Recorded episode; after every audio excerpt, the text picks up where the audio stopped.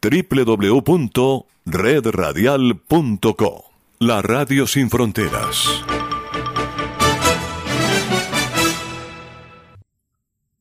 Escuche Agenda Ejecutiva, el podcast que presenta las noticias y los movimientos de la economía en otro tono. Agenda Ejecutiva está disponible todos los viernes en todas las plataformas de podcast. Agenda Ejecutiva, una producción de Red Radial, Radio Sin Fronteras. Amigos, amigas, cordial saludo. Soy Tito Martínez Ortiz. Bienvenidos a Agenda Ejecutiva. Escuchas Agenda Ejecutiva. El Gobierno Nacional trazó una nueva hoja de ruta para diversificar la canasta minera del país. Lo anterior a razón de que la Agencia Nacional de Minería viene ajustando algunos detalles para el desarrollo de la segunda ronda minera y en cuyo concurso público se ofrecerán áreas para la exploración y producción de fosfatos. Este mineral había sido escogido por los técnicos de la agencia y del Ministerio de Minas y Energía, ya que su producción es fundamental para la elaboración de fertilizantes y abonos químicos para el consumo industrial y agropecuario, tanto a nivel nacional como internacional. Escuchas Agenda Ejecutiva. Teniendo en cuenta las afectaciones económicas que han tenido las micro, pequeñas y medianas empresas a razón de la crisis sanitaria, el Gobierno Nacional expidió el decreto 374 por medio del cual se modifican los plazos del pago de las cuotas del impuesto de renta del 2020 para este sector. Según el decreto, la primera cuota será pagada entre el 9 y el 23 de junio de este año y la segunda cuota entre el 9 y el 23 de noviembre, teniendo en cuenta el último dígito del NIT con esta decisión se aplaza dicha obligación por dos meses para la primera cuota y por cinco meses para la segunda. Descarga gratis el aplicativo móvil Universal Estéreo. Ya está disponible para Android y te acompañaremos a donde vayas. Universal.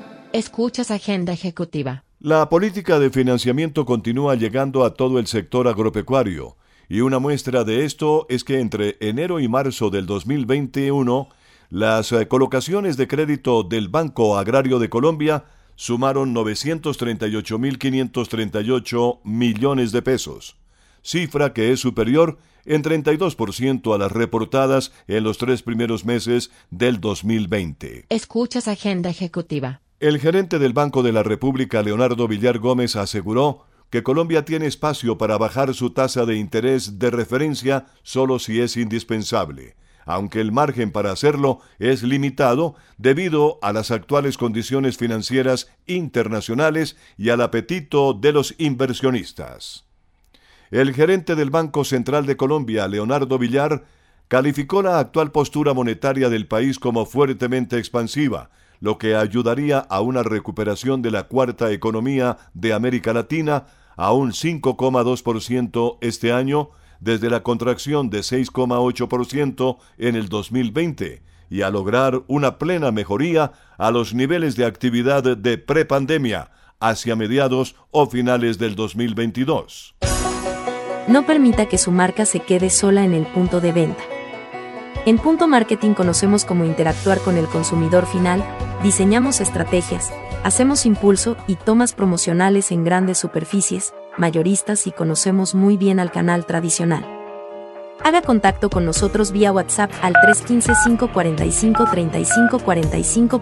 Punto Marketing 30 años de experiencia con las mejores marcas del país. En medio de las necesidades de gasto y menores ingresos que tiene Colombia, el presupuesto general de la nación que se está pensando para el 2022, el año post pandemia, sería más austero. Eso señala el anteproyecto del presupuesto general de la nación que fue publicado en la página web del Ministerio de Hacienda hace algunos días y en el que se muestran cuáles son las necesidades de gasto que reportaron las entidades del Estado. Y ahora, un café con Alfredo Alzate Escolar en Agenda Ejecutiva. En medio de las dificultades generadas por un año de freno en la economía, freno que afectó sustancialmente a todas las familias de Colombia, el gobierno de Iván Duque presentó su tercera reforma tributaria, otra denominada de carácter estructural, esta vez con el nombre de Ley de Solidaridad Sostenible. que Colombia es un país que tiene un problema fiscal temporal, pero que es un país que como lo ha hecho prácticamente siempre, eh, es un país que es capaz de retornar a las sendas sostenibles de endeudamiento. Y es que la mayor crítica por parte de los opositores del gobierno de Iván Duque está en que esta reforma se concentrará en las clases menos favorecidas y la clase media, que tendrá que sacar el grueso de los recursos que se recauden con esta reforma tributaria. Según el gobierno, 23,4 billones de pesos. Según los analistas, más de 30 billones de pesos, pues no se le ha dicho la verdad a todo el país. No se van a grabar alimentos adicionales a los que hay ya, ya están grabados, no se van a grabar sus cadenas de producción. Eso es algo que el presidente ha subrayado muchas veces y que, y que ha sido muy enfático en que esta propuesta de ninguna manera puede tocar ese, ese componente. Y aunque el gobierno hizo varias pruebas para ver el comportamiento de la opinión pública con anuncios a través del viceministro de Hacienda, ahora el ministro de Hacienda, Alberto Carrasquilla, reconoce que no se grabarán los productos básicos de la canasta familiar. El IVA representará más del 75% de lo recaudado y los expertos afirman que podría afectar el consumo de los próximos años. Otros impuestos, como la renta, se concentrará también en las personas naturales con ingresos inferiores a 2.9 millones de pesos, algo así como 816 dólares, y en los próximos tres años a menos de 2.5 millones de pesos. Para Agenda Ejecutiva, Alfredo Alzate Escolar. Ahora puedes tener a Universal Estéreo en 24 horas al día. www.universalestereo.co Escuchas Agenda Ejecutiva. A pesar de que el 2021 es el año de la recuperación económica a los mercados laborales del mundo, les sigue costando reincorporar y crear los puestos de trabajo perdidos por culpa de la pandemia del coronavirus en el 2020. De acuerdo con la Organización para la Cooperación y el Desarrollo Económicos, el desempleo promedio de sus países miembros se ubicó en el 6.7% durante el mes de febrero de este año, lo que representó una leve disminución en comparación con enero, cuando fue del 6,8%. Es de mencionar que el desempleo promedio de la OCDE terminó el 2020 en 7,1%, cifra superior a la registrada en el 2019, cuando fue de 5,4%, y a la del 2018 que se ubicó en 5,5%.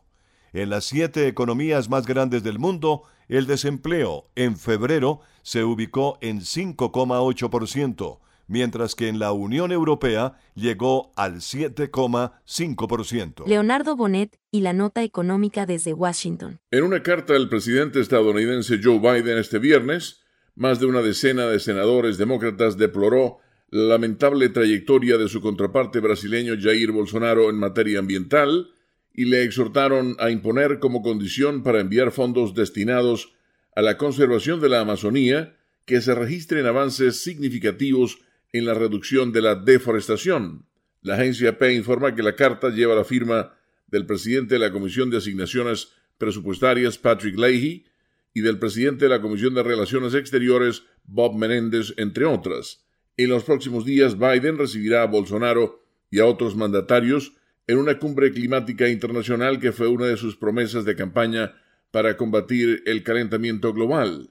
La carta aparentemente sale al cruce de un intento de Bolsonaro un escéptico del cambio climático y firme aliado del expresidente Donald Trump, demostrarse como socio de Biden en materia ambiental para obtener miles de millones de dólares en ayuda exterior con el fin de promover el desarrollo sostenible de la Amazonía. Los senadores advierten que la falta de medidas para frenar la deforestación afectará su apoyo al intento brasileño de ingresar a la Organización para la Cooperación y el Desarrollo Económicos, un objetivo que Bolsonaro busca con empeño.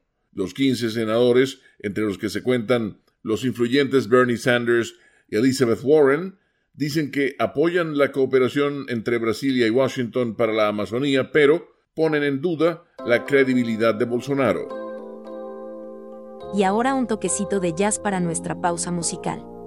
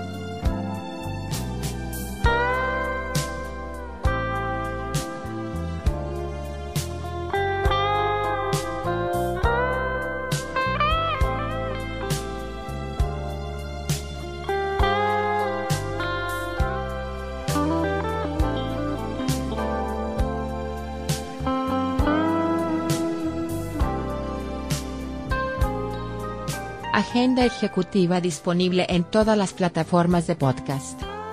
Luego de afrontar el peor año en la historia para el sector minero, este vuelve a tomar fuerza en el 2021 y las proyecciones de las empresas apuntan hacia una lenta pero efectiva recuperación.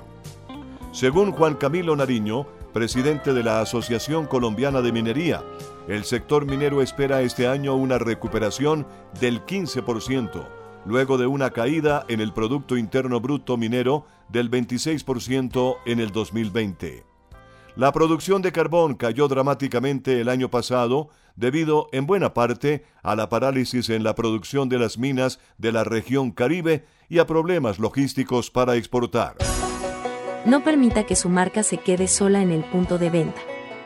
En Punto Marketing conocemos cómo interactuar con el consumidor final, diseñamos estrategias, hacemos impulso y tomas promocionales en grandes superficies, mayoristas y conocemos muy bien al canal tradicional.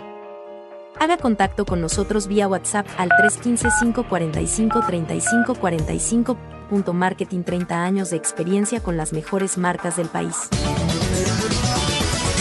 El Gobierno Nacional radicó ante el Congreso de la República la reforma tributaria o Ley de Solidaridad Sostenible, la cual se sustentará en ampliar la base de colombianos que tendrán que comenzar a declarar renta y en materia de IVA. Para el ministro de Hacienda Alberto Carrasquilla, el objetivo de esta reforma consiste en que los colombianos que ganen mensualmente 2.500.000 pesos comiencen a declarar renta con una tarifa cero y aclaró que a partir de los 31 millones de ingresos anuales tendrían una tarifa del orden de 0,2% y hasta llegar a un tope máximo de 34% para los colombianos que ganen anualmente más de 2 mil millones de pesos. Adicionalmente aseguró que en materia de IVA, los productos básicos de la canasta familiar se mantendrán bajo el esquema actual, eliminando la categoría de alimentos exentos que no incluye a los productos exportados. Agenda ejecutiva disponible en todas las plataformas de podcast. En Agenda Ejecutiva les hemos presentado en otro tono una visión ligera de los movimientos empresariales más importantes de la semana. Soy Tito Martínez Ortiz y a nombre de Red Radial, gracias por su especial interés en nuestro resumen informativo. Hasta la próxima semana. www redradial.co. La Radio Sin Fronteras.